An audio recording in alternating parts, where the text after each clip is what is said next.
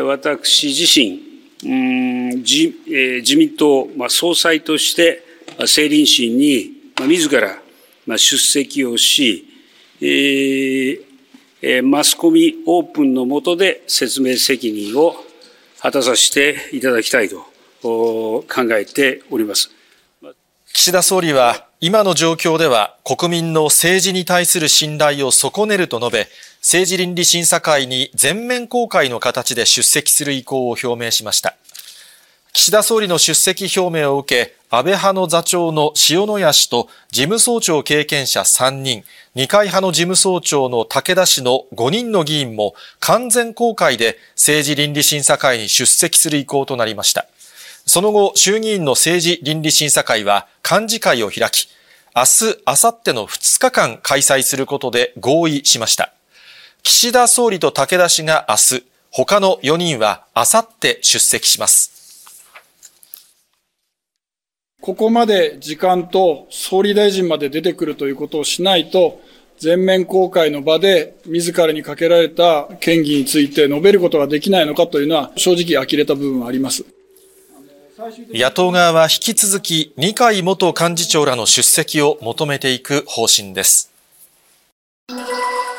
警察によりますと、元衆議院議員の武藤孝也容疑者は昨日午後11時ごろ、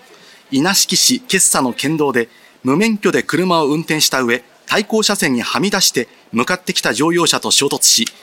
乗用車を運転していた20歳の男性と助手席に乗っていた23歳の女性に怪我をさせた疑いが持たれています。二人は首の痛みなどを訴えていますが、いずれも軽傷だということです。武藤容疑者は交通違反などのため免許停止中で、調べに対し容疑を認めているということです。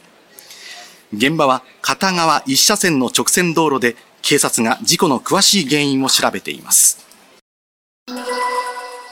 おととし、新型コロナウイルスの PCR 検査キット販売事業への架空の投資話を持ちかけ、投資家などから現金を騙し取ったなどとして、警視庁に逮捕された PCR 検査事業大手アイチェックの社長の男性と会社役員の男性2人について、東京地検は昨日付で不起訴処分としました。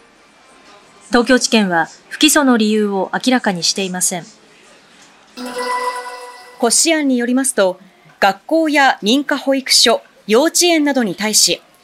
従業員や新たに応募してきた人の性犯罪歴の有無を、子ども家庭庁を通じて法務省のシステムで確認することなどを義務付けます。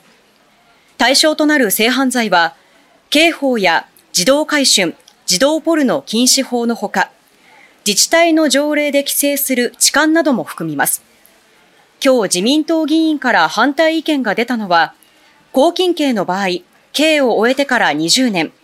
罰金以下の場合は10年を超えれば、性犯罪歴なしとみなされる点で、もっと長い期間にすべきなどの意見が出されました。子ども家庭庁は、刑法との整合性や再犯データなどから期間を決めたと説明し、自民党は来月5日の会合で骨子案を了承するかどうか決めることになりました。今日午前、川崎をホームに活躍するスポーツチームや市内の企業のマスコットたちが、厄除けで知られる川崎大師で、神奈川県警のマスコットと川崎の安全を祈願しました。祈願の後には、地域の小学生およそ300人が防犯について学び、川崎署の警察官が自転車の施錠や困った時にはすぐに110番するよう呼びかけた後、子供たちはマスコットと共に県警音楽隊の演奏を楽しんでいました。川崎署管内では去年1年間でおととしを大幅に上回る900件を超える自転車の盗難が発生していて、鈴木達也署長は、鍵をかければ自転車の盗難は防げる。地域の安全のため防犯意識を高めていきたいとしています。